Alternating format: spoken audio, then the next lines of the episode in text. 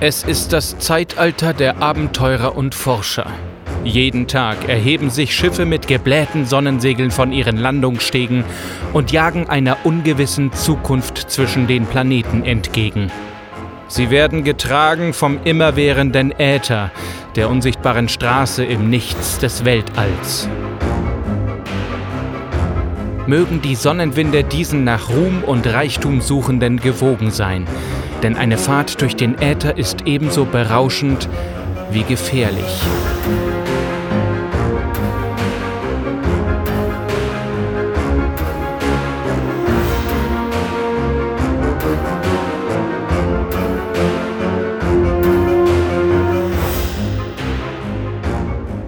Die Steampunk-Chroniken Episode 1 Das Herz, der Schlund und das Blut.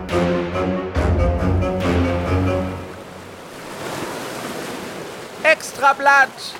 Der kleine, abenteuerlich verdreckte Zeitungsjunge, dem die Schirmmütze immer wieder auf die Nase rutschte, schwenkte die Times hoch durch die Luft. Extrablatt! Die King Charles greift erneut nach dem purpurnen Band. King Charles läuft heute noch zum Ganymed aus. Extrablatt! Ah, äh, danke, Sir.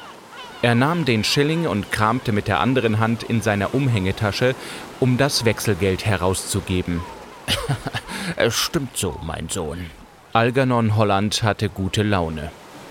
Kauf dir einen Becher Bier dafür und trink ihn auf mein Wohl. Von mir werden deine Leser erfahren, ob die King Charles tatsächlich in der Lage ist, den Geschwindigkeitsrekord zu brechen. Der Junge machte große Augen und hob salutierend zwei Finger an die Mütze, die dadurch erneut abstürzte. Danke, Mr. Holland, Sir. Wenn Sie erlauben, nehme ich statt des Biers einen Krug Milch für meine kleine Schwester, Sir. Sie sind mein großes Vorbild. Ich will zur Zeitung gehen und Reisen machen und Berichte darüber schreiben, wie Sie. Lachend zog Algernon die Schirmmütze des Jungen wieder gerade und klopfte ihm auf die Schulter. Wenn ich wieder zurück bin, dann melde dich doch bei der Daily. Mal sehen, ob ich etwas für dich tun kann. Und hier hast du noch ein paar Pence. Kauf deiner kleinen Schwester auch ein äh, Püppchen. Ja, Mr. Holland, Sir. Danke, Sir. Extrablatt! Extrablatt! Algernon ging weiter und musterte nachdenklich seine Hand. Ob der Junge Läuse hatte? Er musste sich bei der nächsten Gelegenheit waschen und sein Hemd wechseln. Cremefarbene Seide war so empfindlich, und der Staub in den Hafengassen schien beinahe magnetisch davon angezogen zu werden. Seit zwei Jahrzehnten hatte er nun schon die lukrative Aufgabe, auf den schnellsten und luxuriösesten Ätherklippen die Strecke zum Ganymed und zurück zu befahren. Jede entgegenkommende Handelsschaluppe nahm einen seiner Berichte mit, die von seinen Gesprächen mit den Gästen im Rauchersalon handelten, seinen Beobachtungen auf den Kapitänsbällen und seinen Beschreibungen der feinen Gesellschaft und ihrer Lebensweise auf der Erde und dem erdenähnlichsten der Jupitermonde, dem Ganymed. Regelmäßig lieferte er seinen Lesern dabei eine Fülle von mythologischen Anspielungen und die ätzenden Bonmots und klugen Sentenzen, für die er berühmt war. Mit Genugtuung hatte er vernommen, dass seine Art zu schreiben in Mode gekommen war und als Hollandismus bezeichnet wurde. Weiter konnte man es wohl nicht bringen die Zeitung unter den Arm geklemmt, wo sie vermutlich Druckerschwärzeflecken hinterließ und das Hemd vollends ruinierte, schritt er beschwingt zum Kai. Die King Charles war zu groß, um am Steg zu ankern. Sie lag ein Stück weiter draußen im Hafenbecken. Als Algernon zu ihr hinausschaute, sträubten sich wie immer seine Nackenhaare. Sie war so riesig. Selbst jetzt, da ihre Segel gerefft waren und die Masten kahl in den Himmel ragten wie das Skelett eines Giganten, er zog sein berühmtes blaues Heft hervor und notierte die Wendung, vermittelte sie den Eindruck überwältigender Größe. Ihr kupferbeschlagener Rumpf gleiste in der Sonne, er schien das Licht beinahe auszustrahlen, anstatt es nur zu reflektieren. Wie ein lebendiges, geschmeidiges Wasserwesen schaukelte sie ungeduldig auf den Wellen, von den schweren Ankerketten nur mühsam gehalten. Der Kessel, der das Schaufelrad am Heck antrieb, war schon vorgeheizt und aus dem schmalen Schornstein zwischen Hauptmast und Besanmast kräuselte sich Rauch. Kleine Boote umkreisten sie wie Monde einen Planeten. Sie lieferten Wasserfässer, Tröge mit dem entsetzlichen gepökelten Fleisch, das die Äthermänner als Hauptnahrungsmittel zu betrachten schienen, Ballen mit Segeltuch, lebende Kühe, Schweine, Ziegen und Hühner, die muhend, grunzend, blökend und gackernd auf den wackligen Planken an Bord balancierten, sowie eine Fülle weiterer Waren in Fässern, Körben, Tragen, Säcken und Kisten. Es erschien ihm fast unglaubwürdig, wie der Ätherklipper dies alles in sich hineinfraß und doch so schlank blieb. Ihm gelang so etwas nicht. Erneut zückte er das blaue Heft, in dem er alle Hollandismen festhielt. Dann winkte er einem der Bootsleute und dirigierte seine eigene Habe, die Koffer, Schachteln und Taschen, und schließlich sich selbst an Bord.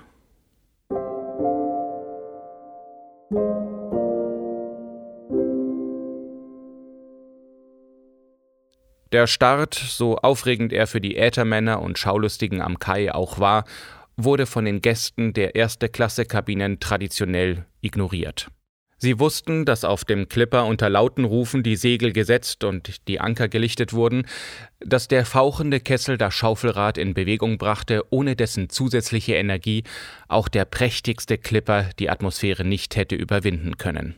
Sie bemerkten auch, dass das schlanke Gefährt immer schnellere Fahrt aufnahm und dann, technisch zwar begründbar, aber für sie als Laien beinahe wie Zauberei, in den Himmel aufstieg, durch die Wolkendecke stieß, immer noch beschleunigte und sich schließlich in den Äther aufmachte.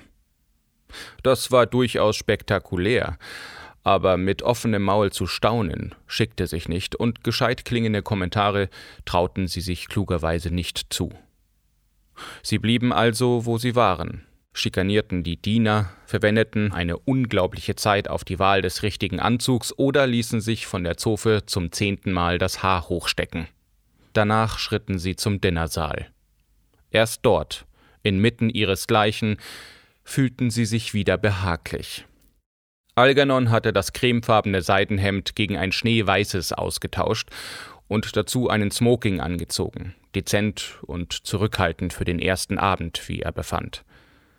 Dann war er raschen Schrittes in den Saal geeilt und hatte sich in einer Ecke platziert, um die übrigen Gäste beim Eintreten beobachten zu können. Vorläufig waren es nur sechs Stühle, die um einen Tisch aufgestellt waren. Die weiteren Gäste der ersten Klasse würden erst bei der Zwischenlandung im Mondhafen zusteigen. Die erste, die hereinkam, offensichtlich von Hunger getrieben, war die hagere Baronin Hohenschön. Algernon war ihr trotz all seiner zahllosen Reisen entgegen aller Wahrscheinlichkeit noch niemals persönlich begegnet, aber die Geschichten über sie kannte er gut. Von Jahr zu Jahr liefen neben den offiziellen Wetten auf die Geschwindigkeit der Ätherklipper auch Nebenwetten darauf, ob die Baronin dieses Mal wieder lebendig ihr Ziel erreichen oder auf halber Strecke zu Staub zerfallen würde. Bisher hatten noch immer diejenigen gewonnen, die darauf setzten, dass die Dame viel zu gut in Gin konserviert sei, um jemals zu modern. In der linken Hand hielt sie einen Fächer, in der Armbeuge balancierte sie einen winzigen Hund, der über den Spitzenbesatz des Ärmels hinweg die Zähne bleckte, und mit der rechten stützte sie sich schwer auf eine blutjunge Gesellschafterin. Diese wurde von Jahr zu Jahr ersetzt, und ein besonders bissiges Gerücht besagte, die Baronin sauge die Lebenskraft ihrer Gesellschafterinnen aus und halte sich nur dadurch am Leben. Natürlich war das Unfug. Sie saugte darüber hinaus einige Nichten und Großnichten aus, bei denen sie sich zwischen ihren Reisen einquartierte, des Weiteren eine Reihe von Anwaltsbüros, die die Vermögen ihrer diversen verstorbenen Ehemänner verwalteten, und schließlich noch den Verstand eines jeden, der sich mit ihr auf ein Rededuell einließ. Algernon lächelte. Er war sicher, dass die Baronin auf dieser Fahrt in ihm ihren Meister finden würde. Nach ihr betrat Bert van Güllen den Saal, ein reicher Bankier, der auf dem Höhepunkt seiner Macht den Fehler begangen hatte, eine Schauspielerin zu heiraten. Blass und anämisch hing sie jetzt an seinem Arm, als müsse sie demonstrieren, welch eine Last sie für ihn war. Gesellschaftlich ohnehin in einer angreifbaren Position, hatte er sich durch diese Mesalliance sämtliche Türen verschlossen, die er nicht durch sein Scheckbuch offen halten konnte, und auch sein Eheglück erschien Algernon fraglich, denn er ging gebeugt, sein Gesicht war grau und eingefallen wie das eines Mannes, der vor kurzem sehr viel Gewicht verloren hatte. Ihnen folgte John Shallow Bargepole, ein Gentleman, was sich vor allem darin zeigte, dass niemand genau hätte sagen können, womit er sich eigentlich beschäftigte. Gelegentlich wettete er auf Pferde, allerdings mit wenig Glück, und meist lag er anderen Menschen auf der Tasche. Mit langen Schritten überholte er die anderen und ließ sich auf den einzigen Stuhl plumpsen, der mit dem Rücken zum Fenster stand. Die Baronin verhielt den Schritt. Missbilligend stieg ihre rechte Augenbraue in die Höhe. Algernon hätte schwören können, dass ihr Gesicht dabei knisterte, als bestehe es aus brechendem Pergament. Shallow Bargepole grinste entschuldigend, was ihm nicht stand, denn es ließ sein jugendlich verlebtes Gesicht knittern wie ein billiges Hemd. Vertrage den Ausblick nicht. Das Auf und Ab muss davon speien, wenn Sie verstehen, was ich meine. Jetzt hatte er Algernon entdeckt und ließ ihm einen gelangweilten Blick durch sein Lorgnon zukommen. Ha, Sie auch hier. Aussichten auf das purpurne Band? Was meinen Sie? Auch Ihnen einen guten Abend, erwiderte Algernon mit betonter Höflichkeit. Baronin, ich hoffe, Sie hatten eine gute Anreise? Sie musterte ihn eisig. Ich glaube nicht, dass wir einander vorgestellt wurden. Algernon Holland, der Journalist, warf Shallow Bargepole nachlässig ein, und es gelang ihm, dem Wort Journalist einen Klang zu verleihen, als handele es sich um eine Art ansteckenden Ausschlags. Sind Sie sicher, dass hier für Sie gedeckt ist? Die Baronin wandte sich ab. Mit dem Fächer versetzte sie ihrer Gesellschafterin, einer gehetzten, blassen Frau, einen gezielten Hieb auf das Handgelenk und veranlasste sie damit, einen Stuhl zurechtzurücken. Leise raschelnd setzte sie sich darauf nieder, während der Hund, der um sein Gleichgewicht rang, einen enervierend hohen Kläfflaut ausstieß. Ruhig, Precious, befahl sie. Achselzuckend begab sich Algernon auf die andere Seite des Tisches und rutschte auf den freien Platz neben der Bankiersgattin. Vergebens kramte er in seinem Gedächtnis nach ihrem Namen und nickte ihr nur vage zu. Dann beschloss er, die Eröffnungsrunde verloren zu geben und sich zunächst dem Essen zu widmen. Als der erste Gang aufgetragen wurde, hatte seine Tischnachbarin bereits das zweite Glas Wein geleert und schnippte ungeduldig mit dem Finger, um das dritte in Angriff nehmen zu können. Ach, Cora, mein Liebling, murmelte der Bankier. Cora. Jetzt fiel es ihm wieder ein. Ja, Cora Hock, für eine Saison der Star des Londoner Westends. Er musterte sie verstohlen von der Seite. Noch war sie schön, aber ihre klaren Züge hatten bereits begonnen, schwammig zu werden. Kleine Fältchen sammelten sich in ihren Mundwinkeln, und ihre Kinnlinie verlor an Kontur. Sie spürte seinen Blick und wandte sich um, seine Aufmerksamkeit absichtlich missverstehend. Ihr Kleid war zu rot, ihr Ausschnitt zu tief, ihr Schmuck ein wenig zu prunkvoll, um echt zu sein. Gewiss erinnern Sie sich an meinen Auftritt als Rosamunde im Adelphi? Ähm, niemals wurde sie anmutiger verkörpert, erwiderte Algernon ohne zu zögern, obwohl er sicher war, sie nie auf der Bühne gesehen zu haben. Ach, reizend von Ihnen, dass Sie sich noch so genau entsinnen können. Mein Kleid war. Wissen Sie noch, welche Farbe es hatte? Es, es passte genau zu ihren Augen, entgegnete er. Shallow Bargepole, der ihnen gegenüber saß, hatte seinen Trick durchschaut und lachte garstig. Verbittert griff Cora van Güllen nach ihrem Glas und leerte es in einem Zug. Äh, Cora, mein Liebling, drängte ihr Gatte. Sie machte eine großartige Geste mit dem Arm, und es gelang Algernon mit knapper Not, sein Gedeck in Sicherheit zu schieben. Das Porzellan schepperte. Ich bin leer, begann sie mit Grabesstimme. Bert van Güllen legte die Hand über die Augen, als habe er diesen Monolog schon einmal zu oft vernommen. Ich bin nur mehr ein hohles Gefäß. Man hat mir mein Publikum genommen, ich bin zur Sprachlosigkeit verurteilt. Ein Vogel in einem goldenen Käfig hat es besser als ich, denn er darf doch immerhin noch singen und man hört ihm zu. Aber schauen Sie mich an. Ohne die Bühne bin ich ein Nichts, verstummt, verloren, verstümmelt.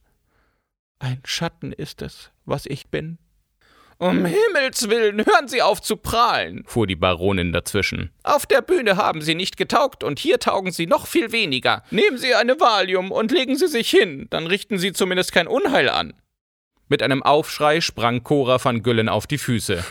Cora, mein Liebling, flehte der Bankier, aber da stand sie schon wie eine flammende Anklage vor der Baronin, den Zeigefinger ausgestreckt. Was wissen Sie? Schluss damit, fauchte die Greisin. Ich hatte zwar nicht das zweifelhafte Vergnügen, Sie auf der Bühne agieren zu sehen, aber ich erkenne eine drittklassige Mimin, wenn sie vor mir steht. Seien Sie froh, dass Sie im gemachten Nest sitzen und halten Sie die Klappe. Der Hund, der ihre Erregung spürte, stellte die Ohren auf und kläffte. Sie warf ihn ihrer Gesellschafterin zu, die sich bemühte, die kleine Schnauze zuzuhalten und gleichzeitig den um sich schlagenden Pfoten auszuweichen. Cora stand wie erstarrt. Eine schwächere Frau, dachte Algernon, wäre an ihrer Stelle schluchzend zusammengebrochen. Aber Cora war nicht schwach. Erst jetzt, vollkommen isoliert und in die Enge getrieben, entfaltete sie ihre eigentliche Stärke. Im gemachten Nest, begann sie leise, aber mit klangvoller Stimme, da sitzen auch Sie. Sie haben ihr Leben lang nichts weiter getan, als sich systematisch hochzuheiraten, von der unbedeutenden kleinen Modistin zur Baronin. Ich habe immerhin auf der Bühne gestanden. Ich habe selbst etwas dargestellt, wenn auch nur für eine Saison. Also wagen Sie es nicht, auf mich herabzusehen, nicht auf mich und nicht auf meinen Mann. Sie warf den Kopf zurück und marschierte, wenn auch schwankend, durch die Tür. Ihr Mann sprang auf und eilte hinter ihr her. Cora, Cora, hörten sie ihn durch den Gang rufen. Shallow Bargepole applaudierte. Was für ein Abgang. Möchte vielleicht noch einer der Herrschaften vor dem Hauptgang das Weite suchen?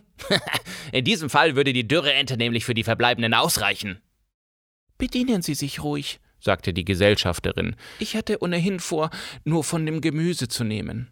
Kein Wunder, dass Sie so saftlos sind, Mabel. Bei dieser Ernährung, schnappte die Baronin und zog sich die Ente heran. Mr. Holland, nicht wahr? Sie sind doch hoffentlich keiner dieser schmierigen Klatschreporter, die ihren einzigen Lebenszweck darin sehen, auf der Vergangenheit anderer Leute herumzureiten, ihre Herkunft auszuposaunen, ihre Wurzeln aufzudecken oder wie man so etwas in ihren Kreisen nennt. Sie sprach so schroff, dass der Hund erneut zu kläffen begann, aber Algernon hörte die unterschwellige Panik in ihrer Stimme. Oh, äh, mir ist eher daran gelegen, begann er vorsichtig, in der Gegenwart Freundschaft zu halten. Die Baronin begann auf die Entenbrust einzuhacken, als duelliere sie sich mit einem Kontrahenten. Und was verstehen Sie unter Freundschaft? Algernon erblickte die Gelegenheit, einen seiner Hollandismen unterzubringen. Ach, wissen Sie, eine Freundschaft unter Literaten hält meist nur so lange, wie das Mischen des Schierlingsbechers dauert. Mabel warf ihm einen bewundernden Blick zu und Shallow Bargepole musterte betont gleichgültig seine Fingernägel, aber die Baronin stieß nur ein kurzes papiernes Lachen aus. Oscar Wilde. Sie vergessen, mein Lieber, dass ich vor ein paar Monaten wieder einmal die Gelegenheit hatte, meinen hundertsten Geburtstag zu feiern. Als junges Mädchen in London war ich mit der Familie befreundet. Algernons Lächeln blieb unverändert. Freundschaften pflegen zu können, erscheint mir als die nobelste Tugend. Es waren sehr gewöhnliche Leute allesamt. In meinem Alter ist es eher von Vorteil, Feindschaften zu pflegen. Es geht nichts über die Genugtuung, die Todesanzeige einer alten Feindin zu lesen und zu wissen, dass man das letzte Wort behalten hat. Und nun reichen Sie mir das Salz. Das ist das Mindeste, spöttelte Shallow Bargepole. Da er Ihnen schon nicht das Wasser reichen kann. Algernon drehte sich zu ihm um, eine schlagfertige Antwort auf den Lippen. Dabei entglitt ihm der Salzstreuer, rutschte über den Tisch und traf den Hund.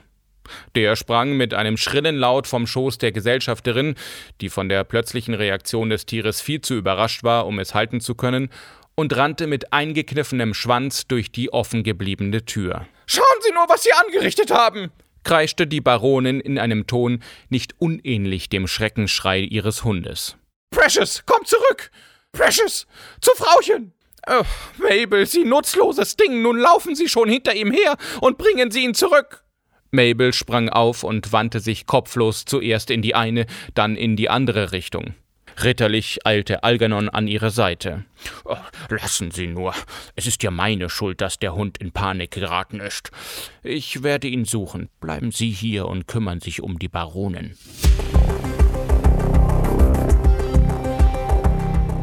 Algernon stürmte aus der Tür, sah einen kleinen Schatten um die Ecke verschwinden und setzte ihm nach. Suchend blickte er sich um.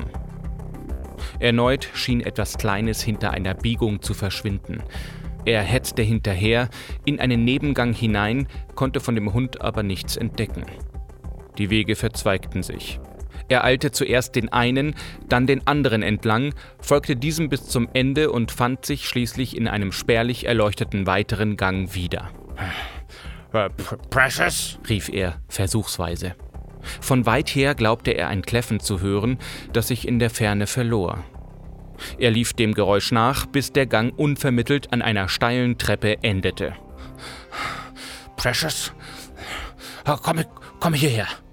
Noch während ihm klar wurde, dass der Hund unmöglich die schmalen Stufen überwunden haben konnte, klang es erneut in seinen Ohren. War das Tier vielleicht in seiner Panik gestürzt und lag dort unten? Behutsam kletterte Algernon rückwärts hinunter, tastete mit den Füßen nach dem kleinen Körper. Als unter seinem Tritt etwas Weiches aufquietschte, riss er das Bein hoch, strauchelte fast und klammerte sich an das Geländer. Zischelnd, schnatternd huschte es davon. Eine Ratte. Algernon schluchzte auf. Er wusste selbst nicht, ob vor Erleichterung oder Enttäuschung. Precious, bist du hier unten? Der Gang, in den er nun geriet, war enger und dunkler als der erste. Er zog den Kopf ein und horchte. Das Geräusch hatte sich vervielfältigt aus mehreren Richtungen zugleich quiekte, schabte und kläffte es. Precious, äh, möchtest du einen Knochen? Ich will nicht geizig sein.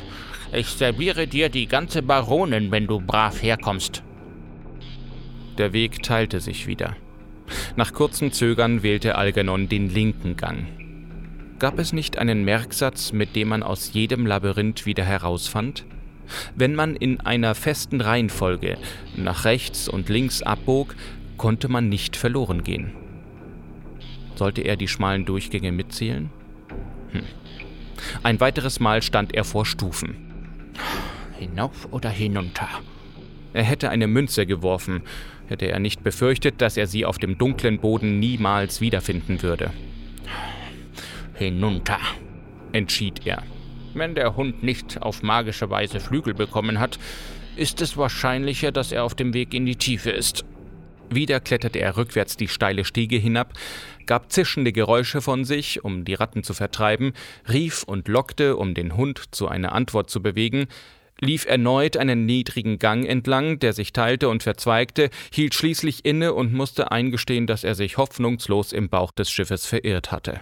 Äh, Precious? Äh, Irgendjemand? Es roch nach ängstlichen Tieren. Er entsann sich der Menagerie, die an Bord gebracht worden war.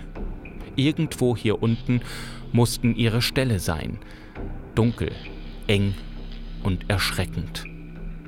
Außerdem roch es nach Öl und heißem Metall, nach verschwitzter Kleidung und zu vielen Menschen am selben Ort. Die Luft war feuchtwarm und abgestanden. Er spürte, wie ihm das Hemd am Körper klebte. Eine Vielzahl von Geräuschen umgab ihn. Ein Schnauben und Grunzen, das hoffentlich von den Tieren herrührte, ein Pfeifen und Stampfen, das zum Schiff selbst gehören mochte, und darüber schwebten kurze, abgehackte Rufe. Menschen. Immerhin. Wesen, mit denen er sich verständigen konnte und die ihm den Weg zurück zum Dinnersaal zeigen würden tief nach vorn gebeugt, um nicht an die niedrige Decke zu stoßen, schritt er in die Richtung, aus der die Rufe zu ihm drangen. Warschau! Eine kräftige Faust packte ihn und riss ihn zur Seite. Er starrte in das Gesicht eines vierschrötigen Äthermannes, verschwitzt, mit Öl und Ruß verschmiert. Da, wo er eben noch gestanden hatte, rasselte eine schwere Kette vorbei, an deren Ende ein metallener Kasten hing. Keuchend holte er Atem. Das wäre möglicherweise knapp geworden. Der Äthermann zuckte die Achseln und strich bedauernd über Algernons Smokingärmel, auf dem sich eine hässliche Ölspur zeigte. Äh, der feine schwarze Anzug. Ja, er ist schwarz, nicht wahr? Algernon lächelte schwach. Als ich ihn in Auftrag gab, habe ich extra vermerkt, er solle die Farbe einer mondlosen Nacht über einem einsamen Bergsee haben. Aber herausgekommen ist dabei ordinäres Schwarz. Der Äthermann bedachte das Problem. Möglicherweise gab's die Farbe, die Sie wollten, nicht im Stoffmusterkatalog, schlug er dann vor. Algernon nickte. Ja, das wäre in der Tat eine Erklärung. Aber um den Anzug, da er nun einfach nur ordinär schwarz ist, anstatt den Farbton aufzuweisen, der mir vorschwebte, ist es nicht schade. Stattdessen drücken mich zwei andere Probleme. Das eine ist klein, laut und haarig, ein Hund namens Precious, der aus dem Dinnersaal entlaufen ist, weil ihm die Ente zu mager war. Der Äthermann zuckte erneut die Achseln. Wenn er hier unten ist, kommt's drauf an, ob er zäher ist als die Ratten. Äh, sofern es stimmt, dass Hunde auf die Dauer gewisse Eigenschaften ihrer Eigentümer übernehmen, ist dieser Hund zäher als das gepökelte Rind an Bord des fliegenden Holländers. Dann schafft er die Ratten. Und das zweite Problem? Bin sozusagen ich selbst. Ich bin diesem Hund nachgesetzt, ohne auf den Weg zu achten, und befinde mich nun vermutlich sehr weit von besagtem Dinnersaal entfernt. Ähm, würden Sie den Vergil machen, der mich durch alle sieben Kreise der Hölle und sämtliche Abteilungen des Fegefeuers zurück an die Oberfläche führt? Diesmal brauchte der Äthermann eine Weile, bis er Algernons Satz durchschaut hatte. Dann leuchteten seine Augen auf und er strahlte über das ganze Gesicht. Ist mir eine Freude, Ihnen das Schiff zu zeigen, Sir. Meine Freiwache hat ohnehin gerade begonnen. Simon Ross ist der Name. Ich bin Bootsmann hier auf der Charlie. Algernon Holland, stellte Algernon sich selbst vor und ergriff herzlich die dargebotene Hand. Als keine Reaktion erfolgte, setzte er hinzu äh, Der Journalist, ich schreibe die Berichte über die Reisen der Clipper, die Jagd nach dem purpurnen Band.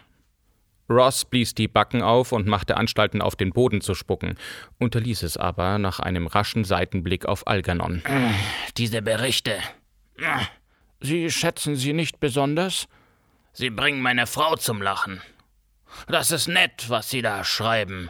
Aber ich glaube, von den Ätherklippen davon verstehen Sie nicht viel, oder? Waren Sie schon mal hier unten? Ähm, nein, gab Algernon zu, und zu seinem eigenen Erstaunen röteten sich seine Wangen. Haben Sie schon mal gesehen, wie so ein Clipper startet? Äh, bisher noch nicht, räumte Algernon ein. Während des Ablegens, wissen Sie, gibt es immer so viel vorzubereiten. Die Kajüten müssen betrogen werden, dann will gut überlegt sein, in welcher Kleidung man sich zum ersten gemeinsamen Dinner präsentiert. Der Anzug in seiner ordinär schwarzen Färbung zum Beispiel war eine fatal falsche Entscheidung.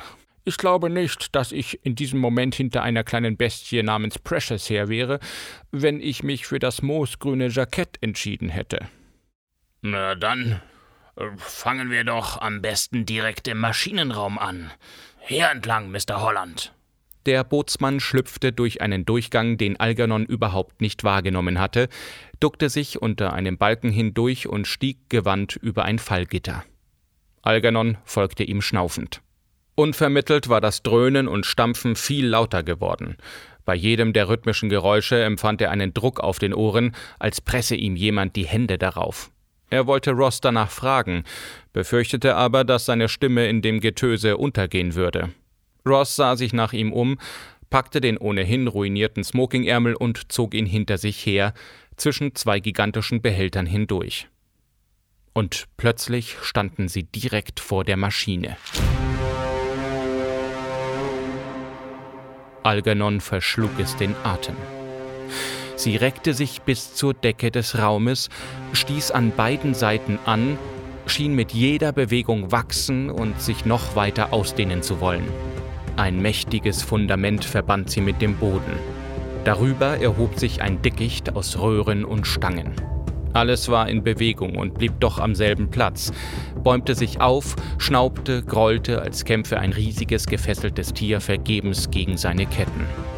Eine glühende Hitze ging von diesem Wesen aus und eine ungeheure Kraft. Algernon trat näher und streckte ihm die Hände entgegen.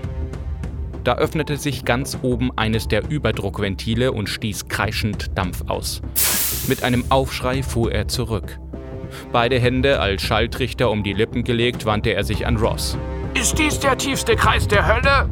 Das Herz der Charlie, schrie dieser zurück. Ha, hier herüber! Sie schlängelten sich an der Maschine vorbei, so dicht, dass Algernon spürte, wie ihr Atem sein Nackenhaar versenkte. Ross öffnete eine schwere Tür, zog ihn hindurch und ließ sie hinter ihnen wieder ins Schloss fallen. Unvermittelt war es ruhig. Algernon klopfte ein paar Mal auf seine Ohren, bis der Druck nachgelassen hatte. Das Herz der Charlie? fragte er dann. Ross lächelte. Was glauben Sie, wie es die Ätherschiffe fertigbringen, in den Himmel aufzusteigen? Algernon zuckte die Achseln.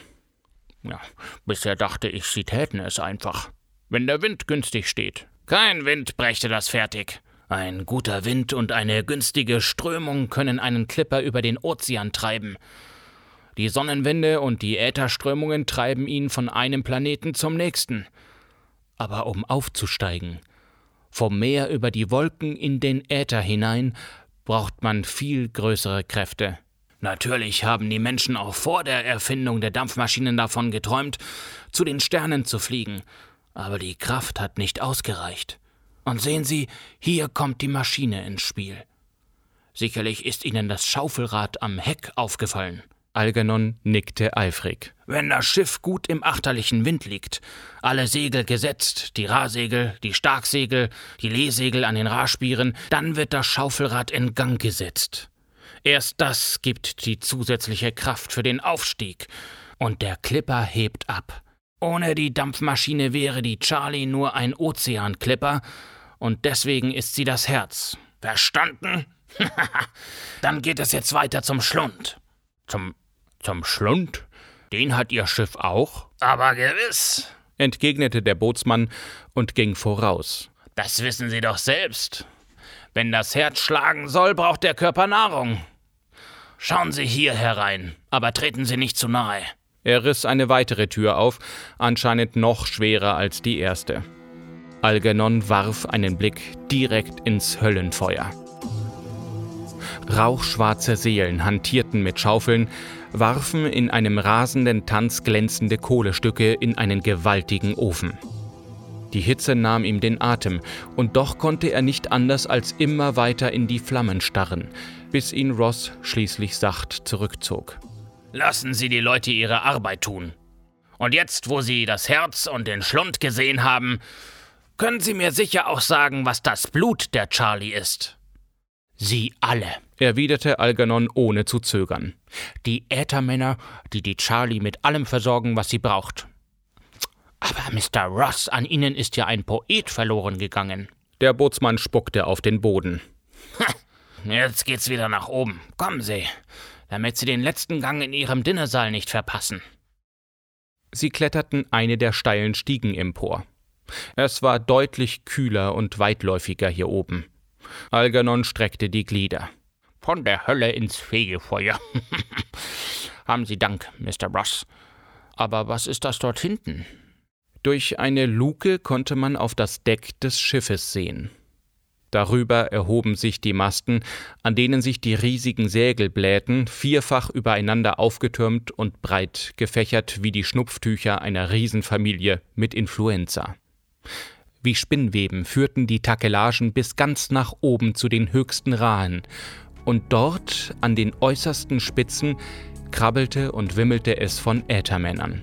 Sie trugen silbrige Schutzanzüge, hatten ihre Füße mit Tauen an die Masten gebunden und stürzten sich immer wieder in den Äther. Mr. Ross, was tun diese Leute dort?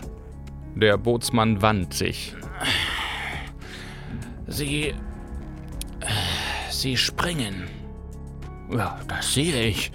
Sie lassen sich halsbrecherisch von den Rahen fallen und greifen nach irgendetwas. Warum? Was geht da vor? Wir durchqueren gerade den Asteroidengürtel. Die Männer greifen nach Spatium. Es kommt nur hier vor, auf kleineren Gesteinsbrocken. Es ist wertvoll und wir brauchen es unbedingt. Algernon schüttelte verständnislos den Kopf. Was die Männer dort tun, sieht gefährlich aus.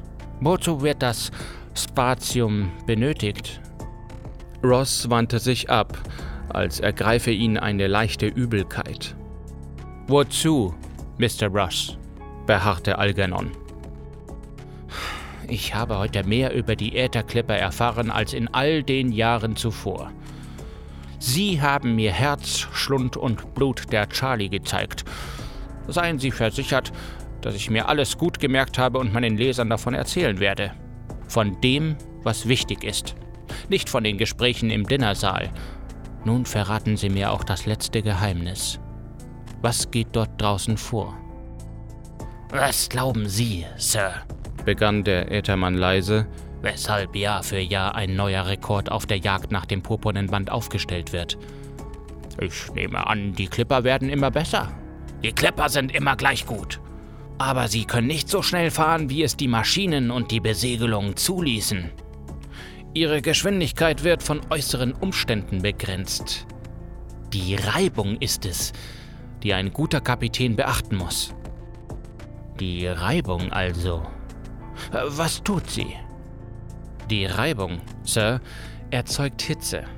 Wenn das Schiff mit voller Kraft unterwegs ist, wird sein Rumpf so heiß, dass er Feuer fängt. Aber es ist möglich, die Reibung zu vermindern, wenn man den Rumpf gut schmiert. Mit Spatium. Dazu wird es benötigt. Aber es ist gefährlich. Schauen Sie nur.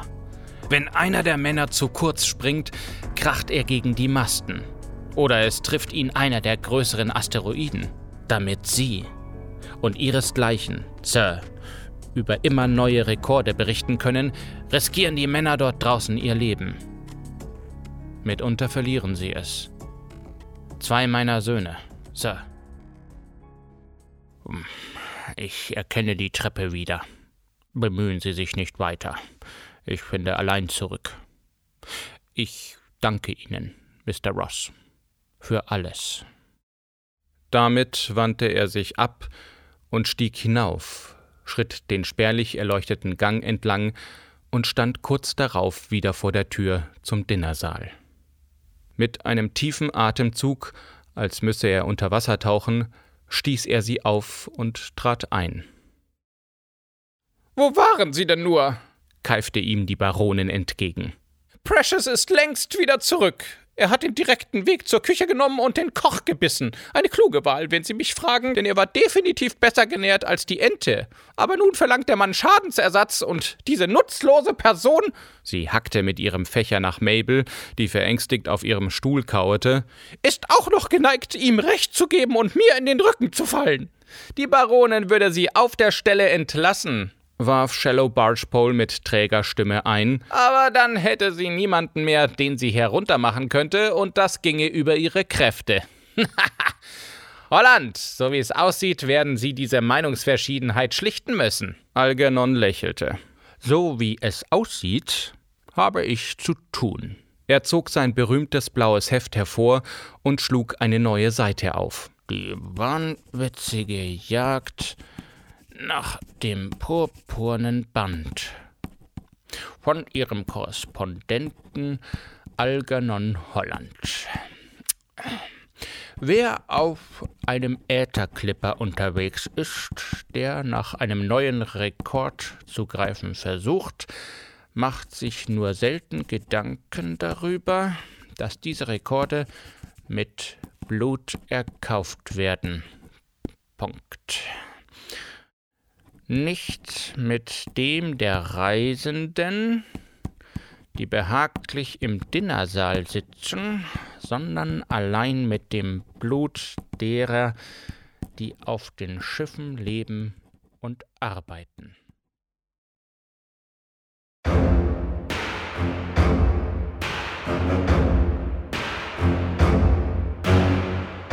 Das war Das Herz, der Schlund und das Blut, geschrieben von Tedine Sanz.